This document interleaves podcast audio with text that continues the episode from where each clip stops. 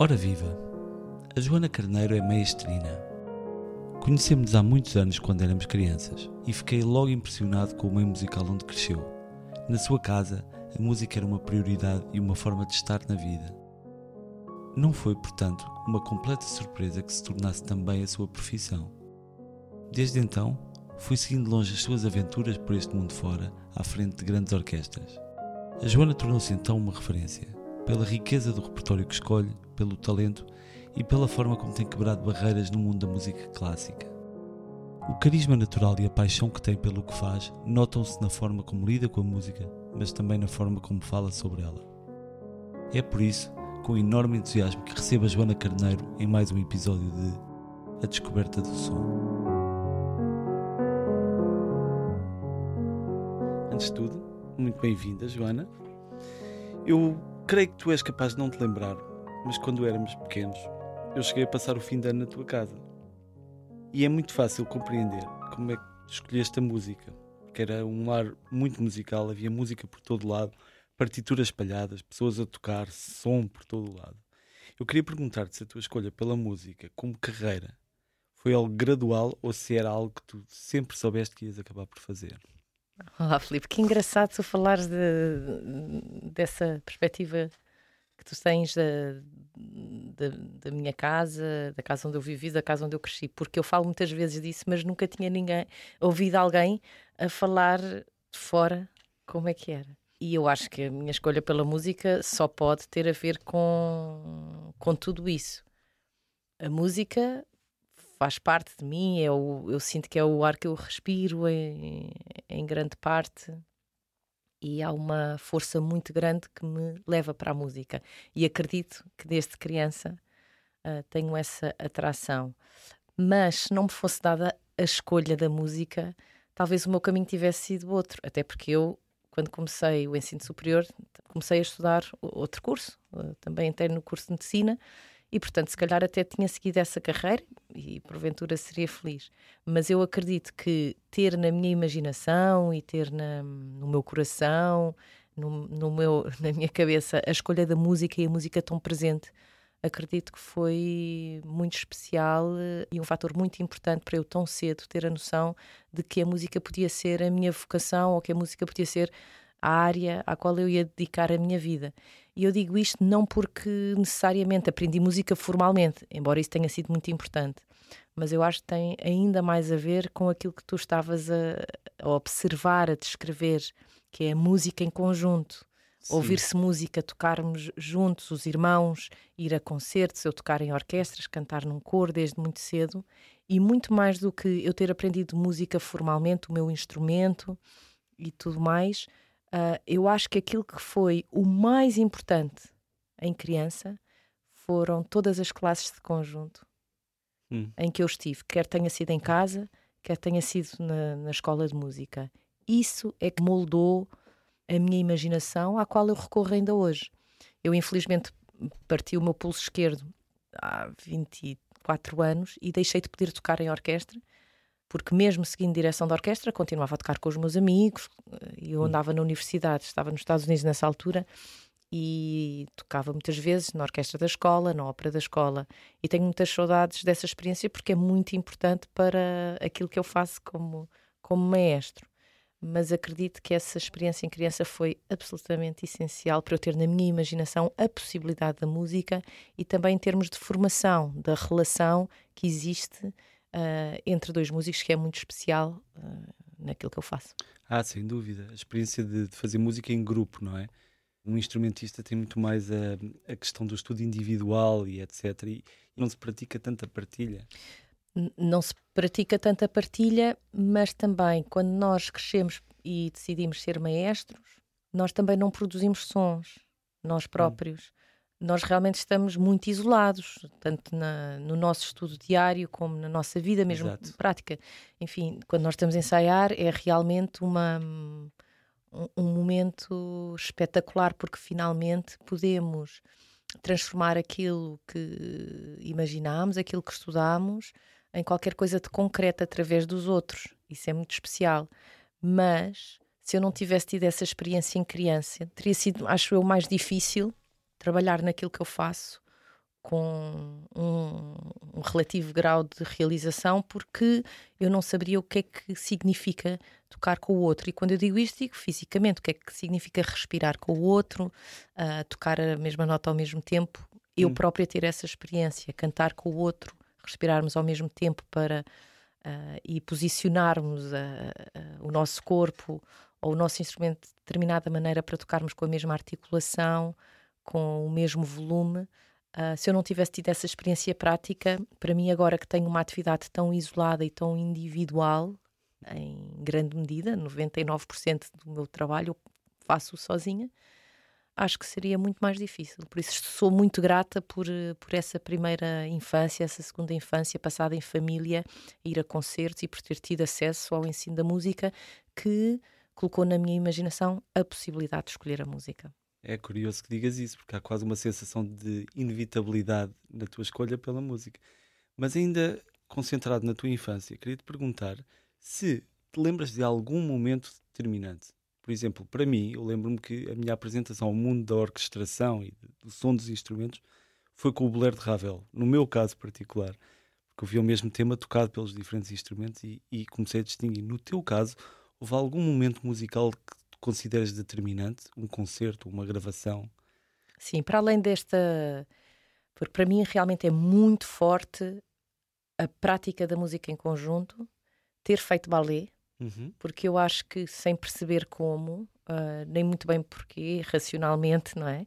Acho que em criança havia uma ligação muito física da minha parte à música, e eu acho que o balé, e observando os maestros, eu ter dançado durante tantos anos, oito anos, eu agora em, em, adulta, eu muitas vezes penso que havia qualquer coisa que me atraía entre o gesto, entre o dançar e usar o corpo para me expressar e tocar a música. Hum. E agora, olhando para trás, eu acho que houve aí uma junção de duas coisas que eu gostava muito de fazer e que, que, que me fizeram hum, ter esta atração pela, hum, pela direção de orquestra.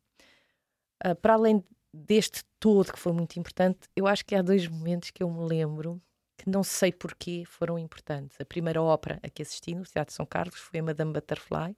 Tinha oito anos, os uhum. meus pais assinavam, lá está, eh, tinham a assinatura e levavam cada um dos seus filhos, uma récita, nós somos muitos irmãos, e nessa altura eram os mais velhos que iam, ia sempre um com os meus pais. Assistiram um ou dois. Estás em terceiro lugar. Eu estou em terceiro, sim. E às vezes até íamos dois.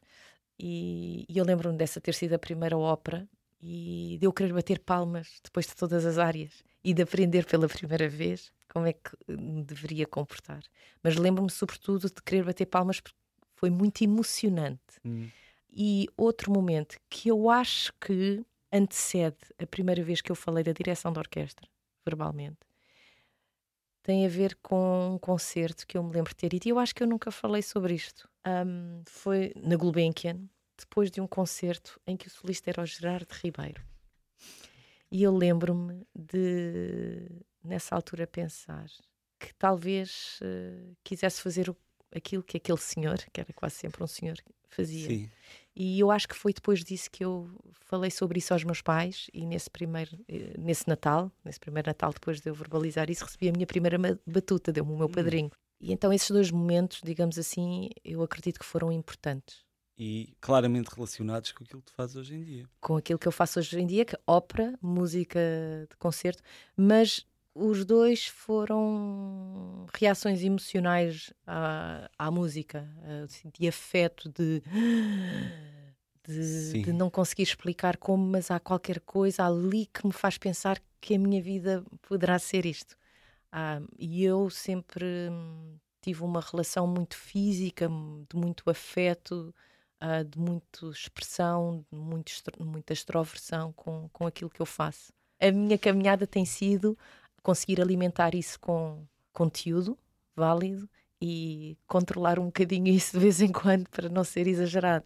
Mas a minha relação com a música e com a arte sempre teve este instinto, eu sempre tive muita facilidade em mostrar o que sinto através do meu corpo.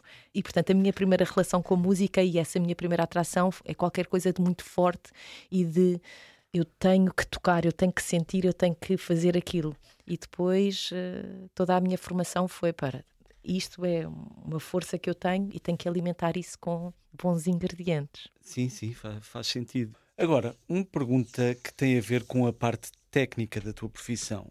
Entre quem nos está a ouvir, haverá músicos, haverá não músicos.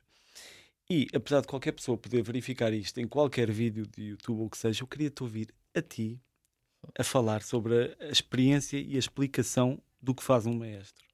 Sei que por experiência própria muita gente sabe que a figura do mestre é realmente importante, mas não sabe exatamente porquê. Um, aquilo que eu sinto que é a minha função é tentar chegar o mais perto possível àquilo que eu acredito que é o ideal do compositor. Ou seja, apresenta-me um texto musical. E a minha função é tentar uh, compreender qual é o, o objetivo, qual é a mensagem musical, que história é que nós estamos a contar. E isso não é uma coisa necessariamente subjetiva. Tu, como músico, compreendes isso. Passa por, em primeiro lugar, aprender o texto. Como qualquer ator, encenador aprende o texto, ou qualquer pessoa que vai fazer uh, uma apresentação. E depois, durante os ensaios, a nossa obrigação é, através da nossa linguagem não verbal, do nosso corpo e da linguagem verbal, tentar aproximar o máximo o som que a orquestra nos oferece daquilo que nós achamos que é o ideal. Isso tem a ver com a articulação com que os instrumentistas tocam, tem a ver com mesmo uh, o volume e aquilo que eu, que eu acredito que é a nossa função não é o que é que a Joana Carneiro quer, é o que é que a Joana Carneiro acha que o compositor pretendia aqui. No fundo Vejo é isso. que é quase a relação de um realizador com um argumento num filme. Sim, ou um encenador, um encenador. de uma peça de teatro. Portanto, é tentar ser o mais rigorosa possível e depois aquilo que é a Joana Carneiro vai naturalmente ficar vincado numa obra, mas isso nós temos que deixar que a nossa identidade surja naturalmente. Eu passo muito tempo a pensar qual é o som, que tipo de som é que nós pretendemos aqui, como é que o som é produzido, como é que eu conseguiria definir tecnicamente a forma de tocar este som? Que arcada é que poderá resultar melhor para conseguirmos encontrar essa sonoridade? E o trabalho anterior a um ensaio do maestro passa sobretudo por isso, que depois vai ao Entendo. encontro dessa mensagem mais abrangente, não é? Uh, o que é que na macroestrutura queria ser alcançado. E depois a função. No ensaio pode ser fazer correções, porque nós temos que saber o texto musical suficientemente bem para detectar alguma coisa que não esteja a correr bem, uma nota errada, um ritmo errado, uma articulação errada, mas no fundo tentar encontrar um caminho homogéneo, uma linguagem comum para que todos no fim do, do, desse ciclo de ensaios respiremos da mesma maneira, toquemos com o mesmo intuito e tenhamos a mesma vontade em cada momento e a mesma identidade no, no momento da execução musical. E se tivesses de definir percentualmente Sim. o trabalho do maestro será feito na preparação ou no concerto, como é que tu dividirias esta percentagem? 95-5 ou 90, mais de 95 e o resto. Na preparação É. e nos ensaios. É, porque, por exemplo, nós vamos agora hum, em maio fazer uh, a nona sinfonia, 200 anos depois de ter sido escrita, Sim. não é? E eu estou constantemente a pensar na sinfonia. ah, e abro a partitura e ainda agora estive nos Estados Unidos e comecei a pensar na sinfonia, fui ao arquivo dessa orquestra e pedi, por favor, deem-me uma. Não tinha a partitura comigo, emprestem uma nona sinfonia porque eu preciso de, de, olhar de para- olhar para, para aquela frase porque comecei a pensar e depois sento-me no piano, toco ah, uma sucessão de acordes ah, e isso tem muito impacto depois na, Sim, naquilo sim. que vai acontecer em maio quando, quando dirigir a orquestra. Tudo isso tem impacto. Tantas vezes quando eu ensaio, hoje em dia é diferente de há 20 e tal anos, e para tentar explicar aos músicos aquilo que eu estou a sentir, eu digo-lhes muitas vezes: olhem, foi esta a forma como eu imaginei, como eu interiorizei esta passagem. E para mim, isto é o importante nesta passagem. Eu dirijo muita música do nosso tempo e muitas vezes é difícil ritmicamente, e muitas vezes aquilo que é difícil para mim aprender em casa, normalmente são as passagens mais difíceis também de tocar na orquestra. E muitas vezes aquilo que eu transmito aos músicos é como é que eu consegui desbloquear Chegar àquele resultado, àquele ritmo, de àquela... forma a encontrar aquilo que eu chamo o groove. Certo, certo. Não é porque tantas vezes nestas peças ritmicamente complexas, é muito difícil nós afastarmos-nos delas e encontrar o verdadeiro groove delas. Mas, como toda a música, quanto mais soubermos, mais natural e mais organicamente vamos sentir. E então aquilo que eu transmito muitas vezes aos músicos é: foi assim que eu imaginei quando estava a pensar nesta obra, era esta a mensagem. A acentuação tónica desta frase, ou desta palavra, ou desta célula musical, para mim é assim. E canto mas isso implica cantar muitas vezes com muitos meses de, de antecedência. Sim, ter essa relação orgânica com o score, com a partitura geral.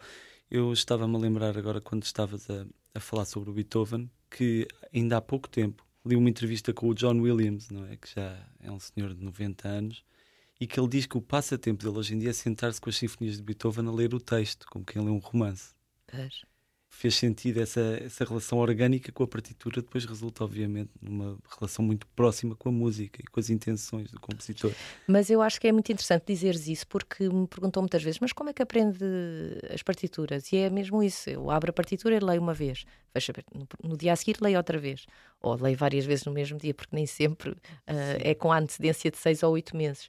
Depois, no dia a seguir, leio. É como ler um romance e nós vamos lendo uma linha, duas linhas, ou três linhas, ou quatro linhas ao mesmo tempo. Também depende da, da, da peça em si. Muitas vezes conseguimos ler logo tudo uma vez e ter a sensação de tudo o que se passa na orquestra, mas é como ler um romance e lê-lo várias vezes até quase ser capaz de escrever. A tua primeira relação é com o texto e não com o som. Idealmente, eh, e na nossa formação dizem-nos muitas vezes evitem ouvir eh, gravações no início, embora Sim. há pessoas para quem isso funciona muito bem.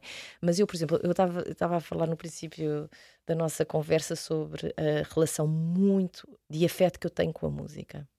E eu sinto que sou uma pessoa muito influenciável. E então, para mim, não é bom ouvir o som antes de ouvir, antes de ler eu própria. Tira-te o espaço para Tira, imaginar. Exatamente. Não, seria enfim, se eu estiver desesperada, claro que eu vou fazer, não é? Se achar que não tenho tempo para, para, para o fazer. Mas idealmente é importante eu ler o texto de uma forma independente e depois ouvir eh, o que as pessoas pensam. Claro que há 25 anos, quando tu e eu começámos a estudar música, no ensino superior não havia este acesso ao som como existe hoje. Exato. Nós tínhamos que ir comprar CDs, tínhamos que mandar vir, tínhamos que esperar. E as partituras? Exato, e as partituras e tudo Era isso. É? Horrível. É? Agora, quer dizer, se nós quisermos, podemos num minuto ouvir várias versões da Sinfonia número 9 de Beethoven agora, não é? Eh, e a meio parar e ir para a próxima faixa. E eu tento, ao máximo, primeiro ler o texto e, e depois uh, ouvir. Embora, quer dizer, naturalmente, como trabalho já há tantos anos, muitas das peças que eu dirijo ou já conheço, ou porque já toquei, ou porque já dirigi, ou porque já ouvi vários colegas meus a, a fazê-las, não é? Portanto, há já um, aqui um juntar de elementos que já fazem parte da minha experiência. Portanto, já não há aquela novidade. Normalmente, quando eu abro uma partitura, consigo ouvir o que lá está. Normalmente, não é? Há 25 anos era mais difícil, mas normalmente. Uh, e, e, eu faço esta leitura em silêncio, só se eu preciso mesmo ou se quer mesmo sentir qualquer coisa de, de, que eu não estou a conseguir só pela leitura. Tenho um piano ao lado da minha secretária tem a ver também com decifrar as estruturas, digo, a, a própria parte formal da música, Exato. perceberes a harmonia, Sim. perceberes a sequência toda, muitas vezes vais até ao piano para ouvir esse som. Claro. Mas, por exemplo, falando em forma, claro que há 25 anos ou há 30 anos eu ficava surpreendida por encontrar eh, a forma sonata numa sinfonia, não é? é exatamente isso que eu tenho falado. Eu tenho... Hoje em dia, se eu vou uh, estudar uma sinfonia, uh, já estou à espera que isso aconteça, não é? Exato. E quando é que vai aparecer outra vez o primeiro tema? E, e, como é que vai aparecer? É mais assim do que propriamente oh, forma sonata ou tema e variações. Uh, tu também sentiste a mesma coisa que eu, que é eu durante muitos anos eu de facto ouvi inúmeras sinfonias, mas não fazia ideia como é que se construía aquilo, se havia Sim. uma estrutura formal. E de repente cifras estas formas e é uau, ok, há um segredo aqui escondido. Exato. Eu tive a mesma epifania quando comecei a perceber, exato, tema e variações, a forma alegre, e é maravilhoso. Sim. De repente uma pessoa começa a perceber o compositor cada vez melhor. É, é. Ora, há uns anos atrás, por causa do 25 de Abril, houve uma iniciativa da EGEAC. Havia uma orquestra na rua e qualquer pessoa podia ir dirigi-la. Bem ou mal, não interessava se sabia Sim. ou não chamava-se Liberdade para Dirigir. E depois há aquele vídeo famoso do Bernstein a dirigir uma escala maior, não é? Só. Sim, sim, sim, sim. Então aqui a ideia com que eu fico é que é um instrumento a orquestra, é, é. igual a um instrumento. E é fácil para mim, enquanto pianista, entender como estudar o instrumento, porque o instrumento está ali na minha casa, eu quero estudá-lo e vou estudá-lo. Como é que alguém que queira enverdar pela direção da orquestra pode experimentar e pode perceber como começar? O ponto de partida pode ser tão variado, porque a técnica da direção da orquestra em si é muito simples. A, a técnica do maestro e por isso é que temos eh, pessoas como a Nathalie Stutzmann, que aos 50 e tal anos se torna uma das principais vozes da direção da orquestra, mesmo o Isaac Perlman começou a dirigir depois de ser solista, e há outros que começam como eu, desde jovens, ou o Gustavo Dudamel ainda começou mais cedo. O ponto de partida pode ser qualquer um, como em tantas outras profissões, para ser maestro pode-se vir de, de qualquer lado. Eu acho que o que é importante é nós sabermos aquilo que nós temos de forte aquilo que é a nossa, o nosso, enfim, falta-me uma palavra melhor, o nosso dom natural, não é? o nosso dom uh, dentro da música e saber aquilo que temos que trabalhar.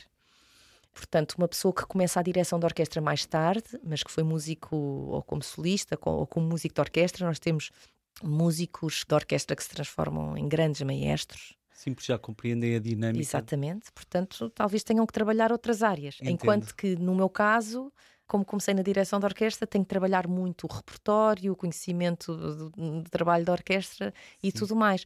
Portanto, acho que cada um tem que saber qual é o, a sua força e trabalhar a outra. Mas mesmo falando da tua força, tu falaste muito sobre o repertório com que ficas confortável, mas os programas que tu diriges Sim. são extremamente variados. Sim. Desde o Stravinsky ao Gershwin ao Debussy. Sim. Qual é o contexto em que tu mais te divertes? Eh, os compositores que dão mais gozo físico? Para mim, os programas em que eu me sinto mais realizada são programas em que eu sinto que há uma conversa entre os compositores. Eu acabei de dirigir um programa que para mim é um, é um bom exemplo daquilo que para mim me faz sentir uma grande realização.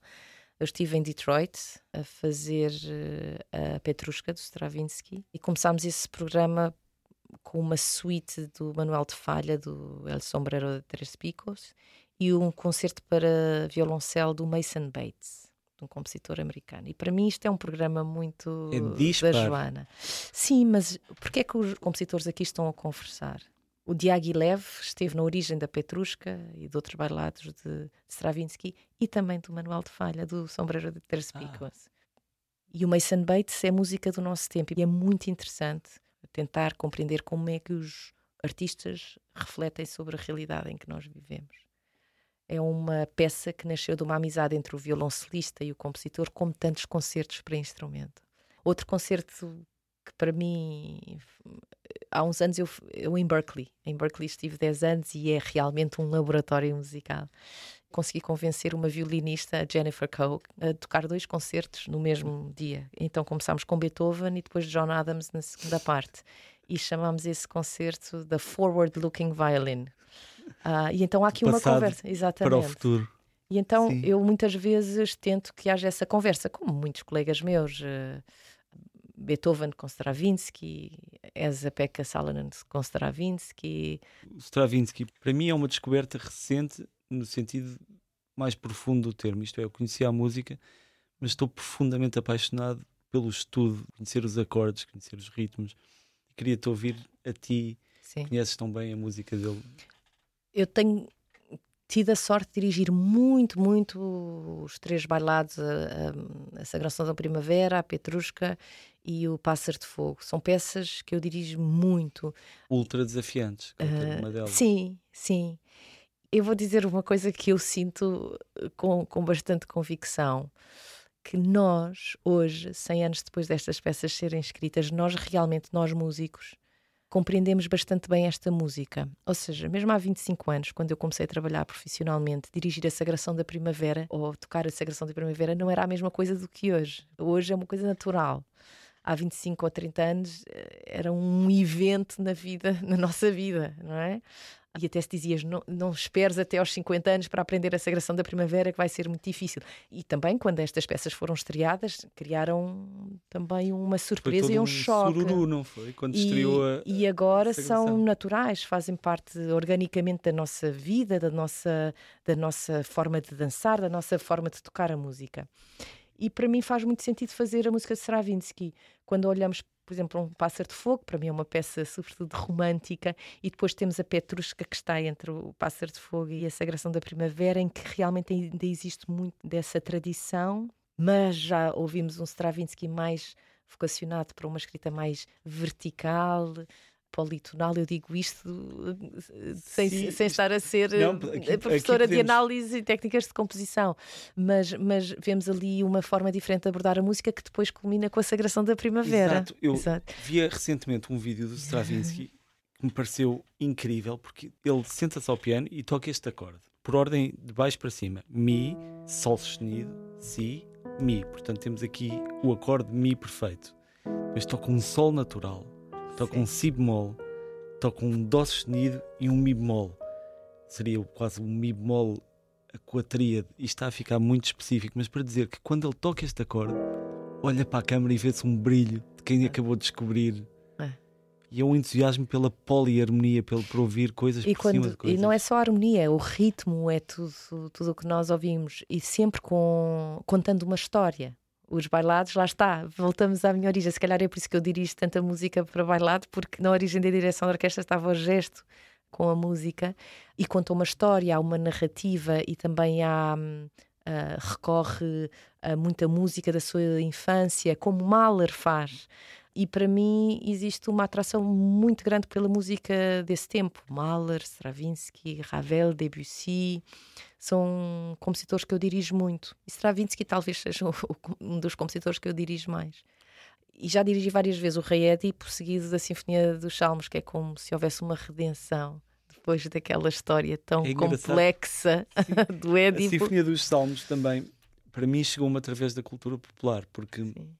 Aqui há uns anos atrás eu vi uma entrevista do Ennio Morricone em que dizia que a Sinfonia dos Salmos mudou completamente a vida dele. E depois reparo, por exemplo, nas bandas sonoras, quando ele faz aquele filme que é o Hateful Eight, é roubadíssimo da Sinfonia dos Salmos. Então, mas é estávamos a falar de John Williams, se ouvirmos Holst, é, também ali, ou Strauss. Strauss também Sem são dúvida. grandes inspirações e estes grandes compositores quantos deles uh, têm essa inspiração, mas a música é mesmo assim, a, a música repete-se, a, a, música é mesmo isto, é, é a revolução dentro da evolução. Uh, quando pensamos em Stravinsky e no princípio do século XX, a revolução que houve na música foi também um, foi uma evolução natural das coisas, não é? E Stravinsky eu vejo como um desses motores, um desses pivôs na música que revolucionaram, mas desde uma tradição que também está muito vincada na sua obra. E para mim é muito interessante dirigir a música dele por isso. E depois também porque existe uma ligação à terra, uma ligação à, à natureza, na sagração da primavera. Nós, é como se houvesse um ser que é criado a partir daquele sol do fagote e que culmina com aquela dança final. Uh, portanto, há qualquer coisa de muito orgânico e de relação natural com o mundo que nos envolve na música de Stravinsky. Para muito. mim é um dos meus compositores preferidos para, para trabalhar. Nota-se o entusiasmo também Sim. que falas. E, e, no fundo, eu também dirijo muita música do nosso tempo. E eu às vezes falo, por exemplo, de um compositor como o John Adams, ou da Gubaidulina, ou da Kaya Sarayahu, que infelizmente nos deixou, ou do Magnus Lindberg. E para mim eles são os Stravinskys do nosso tempo para mim, quando eu dirijo um, uma peça do John Adams, que talvez seja o compositor vivo que eu dirijo mais, daqui a 100 anos, nós vamos compreender a música dele como hoje compreendemos a de Stravinsky, ou compreendemos hoje a de Strauss. Quando eu dirijo um poema sinfónico de John Adams, sinto que é música que está à frente do nosso tempo, num certo sim, sentido, sim, sim, como a de Stravinsky estava há 100 anos, e eu acho que daqui a 50 ou 100 anos vai ser muito mais simples de tocar, porque agora é mesmo muito difícil de tocar. A compreensão rítmica musical que nós temos de Stravinsky é a compreensão que nós vamos ter dos grandes compositores do nosso tempo que estão à frente de nós. Certo, que lindo. Sim, sim. Queria falar sobre o ensino da música. Tu estudaste cá, depois foste para a América, depois voltaste. Desde então estás familiarizada com o ensino da música em Portugal. E eu queria te perguntar se tu achas que funciona mas mais do que isso, queria te perguntar o que é que tu gostavas que mudasse. Um, eu já fui mais uh, certa sobre, sobre isso. Um, há quem estude isto muito melhor que eu, não é? Eu acho que a música é mesmo um, um veículo para nos formarmos como seres humanos que têm características únicas, que têm a ver com a disciplina, com o raciocínio, com a imaginação, com a memorização, desenvolvimento de várias áreas intelectuais, eh, sociais, humanas, que é mesmo muito interessante. Uh, e, e, para ser sincera, aquilo que eu gostava era que todas as crianças tivessem acesso ao ensino da música de uma forma profunda. Aquilo que a música pode ter para dar na formação das pessoas como membros de uma sociedade que tenta construir um bem comum, que tenta construir beleza e coisas boas na relação humana que tem com o outro, acho que há qualquer coisa que um cor, que uma classe de conjunto pode dar que muito poucas outras áreas do conhecimento nos consegue dar. E eu acho que no, no, no mundo em que nós vivemos, na na azáfama que nós temos, na, na pressão mesmo académica que os nossos jovens, que, nós, que as nossas crianças, que nós temos na nossa vida, a pressão profissional uh, e o que isso envolve de nós estarmos muito focados na nossa, no nosso progresso individual. Para mim, o, meu sonho era que cada escola tivesse um coro, que cada escola tivesse uma classe de conjunto, que não precisava de ser uma orquestra como eu conheço. Se, se naquela sala há 10 guitarristas e 3 flautistas, que se formasse uma classe de conjunto, que as crianças sabe, e os jovens sabem tocar, que eles tivessem um espaço para criar, uh, que existisse um clube de música em cada escola, em que cada um com os instrumentos, com as suas apetências, com os seus gostos musicais, desde o jazz à música pop, conseguissem criar em conjunto. No fundo, que todas as crianças pudessem em conjunto experimentar, explorar aquilo que são, uh, as pessoas que são, aquilo que o mundo está a passar através da arte e da música. Esse seria o meu sonho. E que eu acho que não é assim tão difícil de realizar, na verdade. Sim, tu falas muitas vezes no facto da música ser uma linguagem universal, não é isso? Sim. Eh, estimular essa comunicação. É? Mas mais do que isso, estimular a relação com o outro e sairmos de nós próprios para fazer qualquer coisa de bom com o outro.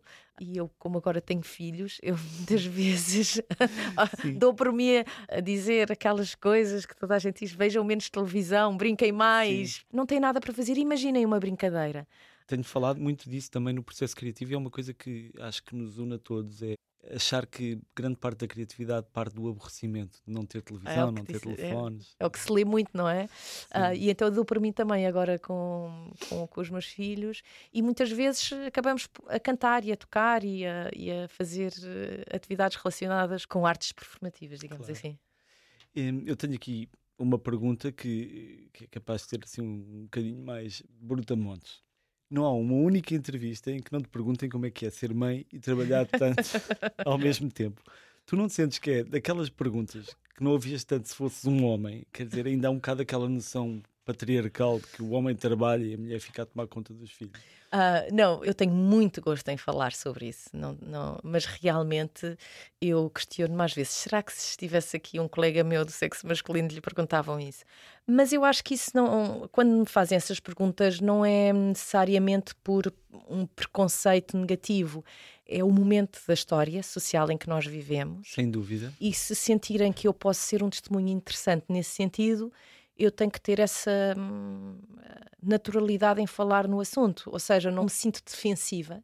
E de facto, quem eu sou como artista tem muito a ver com a minha vida. O meu professor de direção da orquestra sempre me disse: vocês não podem ser diferentes no pódio e fora do pódio. Vocês são a mesma pessoa. Portanto, a Joana, mãe hum, e mulher, uh, casada é com, com o Zé e mãe das quatro crianças, irmã, uh, cunhada, uh, filha, sobrinha, nora, tu, tudo isso faz parte da minha experiência. Portanto, eu acho que é natural falar nisso e lá está, acho que eu aceito com naturalidade que eu faço uma coisa felizmente já há muito mais mulheres a fazerem, mas há poucas mulheres que o fazem e que escolhem ou também têm a vocação da família como, como eu a tive. E, portanto, eu compreendo que existe essa curiosidade. Sim, uh, e agora e não... o teu caso também é muito particular. Tiveste trigêmeos. Três filhos e depois tive um Sim, no ano a seguir. O meu marido e eu tivemos uh, quatro filhos em 15 meses. E de facto, sem uma estrutura familiar, sem hum. um, um parceiro ao nosso lado que nos apoie incondicionalmente naquilo que nós fazemos e que nos continua a lembrar que uh, tu nasceste para fazer isto e é muito importante que continues a fazer e eu estou aqui para te ajudar e para criar todas as condições para que nós, como família, consigamos apoiar-te também nessa tua vertente, sobretudo nestes primeiros 15 anos da vida dos nossos filhos, 18 sim, anos, sim. não é? Que são estruturantes e, portanto, é muito importante ter uma pessoa ao nosso lado, como eu tenho, felizmente, que nos ajuda nesse percurso a tentar hum, desdramatizar o dia a dia que que é muito, muito, muito complexo e exigente. É interessante digas isso, porque quando se faz música é fácil entrar naquela espiral de obsessão. Tu defines bem os teus limites com o trabalho, ou há vezes em que a vida fica em segundo plano e a música em primeiro. É uma combinação, como tudo, eu acho que em todas as áreas. Isso passa por uma por saber bem planear, ainda eu falo muito com a minha agente sobre isso e como é que eu vou sentindo as coisas. Por exemplo, eu neste momento não tenho uma orquestra fixa, isso hum. tem uma razão de ser. Estamos a tentar perceber qual vai ser o próximo passo nesse sentido, que será daqui a uns dois ou três anos. Eu estou já a conversar com algumas orquestras sobre isso, não é? Sobre esse passo, esse próximo passo a dar como mestre titular de uma orquestra. Isso para mim tem que ser uma coisa muito bem ponderada em família, porque ser mestre titular de uma orquestra implica uma presença física, vamos pensar, pelo menos umas 15 semanas por ano, mais todo o apoio na visão artística. E neste momento da minha vida é difícil dar a uma orquestra aquilo que eu entendo que, um, que uma orquestra precisa de um mestre titular eu tendo a vida que tenho. Portanto, aí está um limite claro que eu tracei para estes dois ou três anos da minha vida, desde que saí da Orquestra Sinfónica Portuguesa, há dois anos. Uh, sou mestrina principal convidada de uma orquestra e para esse lugar eu tenho espaço, porque ser mestre principal convidado não implica essa entrega, digamos assim. Outro limite é o número de semanas que nós viajamos em família, o número de semanas que eu viajo sozinha, o número de semanas que eu viajo com o meu marido e os nossos filhos ficam, o número de semanas uh, eh, um, que eu trabalho, porque exige uma preparação, portanto, quantos programas eu consigo preparar, quantas peças novas por temporada consigo preparar. E os meus limites são traçados assim de uma forma muito racional, mas sempre baseados num, num sentimento daquilo que eu sinto que são os meus limites quando chega ao serão, consegues parar. Sem dúvida. Eu desligo é. muito bem. E quando não estás a pensar em música, o que é que te diverte e o que é que te ocupa? O que é que te distrai? Para mim, uh, estar em família é a coisa que eu mais uh, aprecio. Por exemplo, ir buscar os meus filhos à escola e ouvi-los uh, dizer-me como foi o dia deles, o que é que fizeram, falar com o meu marido é, é, a prioridade da minha vida, é estarmos o máximo tempo juntos em família. E aquilo que me dá verdadeiro prazer são é, ouvir uma gargalhada dos meus filhos. Eu, eu digo muitas vezes eu gostava de ouvir uma gargalhada todos os dias de cada um dos meus filhos. Isso é a coisa que mais me, me aquece o coração, digamos assim. Ouvir a voz deles, ouvir a voz do meu marido, ouvir a voz dos meus pais, dos meus irmãos, dos meus sobrinhos e e sentir essa presença. Para mim é, é realmente aquilo que, que mais me, me, dá prazer. E no fundo é isso que eu transporto na minha música, esse sentimento e no fundo aquilo que, que no fim de um concerto e de uma série de concertos me traz realização é sentir que houve essa relação humana também, através da música nesse caso. E claro, de uma forma menos, menos pessoal, eh, no sentido da relação familiar. Mas no fundo é isso. Joana, tu própria disseste que a figura da maestrina é pouco comum. Um pouco como no jazz, grande parte das figuras da história foram homens, o que faz com que muitas vezes uma criança tenha poucas figuras de referência que lhe ditem o caminho Sim. a seguir. Tu tens feito essa diferença. Hoje em dia muita gente vê em ti uma figura a seguir. E eu queria te perguntar se há alguma mensagem ou conselho que queiras dar a uma criança que neste momento vá ver um concerto teu e diga eu quero ser como ela? Hum. Bom, eu acho que eu, sobretudo os jovens mestres com, com, com, quem tenho falado ultimamente, aquilo que eu lhes digo é mais do que dizer não desistam. Claro que não desistam, a vida é difícil, não é? É um mercado muito competitivo, é difícil. E às vezes até há qualquer coisa que é chamativo no início e que atrai a atenção dos outros, mas também manter uma carreira a um nível muito bom é, é preciso muito trabalho. Como todas as carreiras, há um standard a partir do qual nós não podemos estar disponíveis para descer. Ou seja, aquilo que eu falo muito é numa coerência, ser consistente. Há um standard que nós definimos para nós próprios de preparação que é mínimo. Há um mínimo olímpico todas as semanas.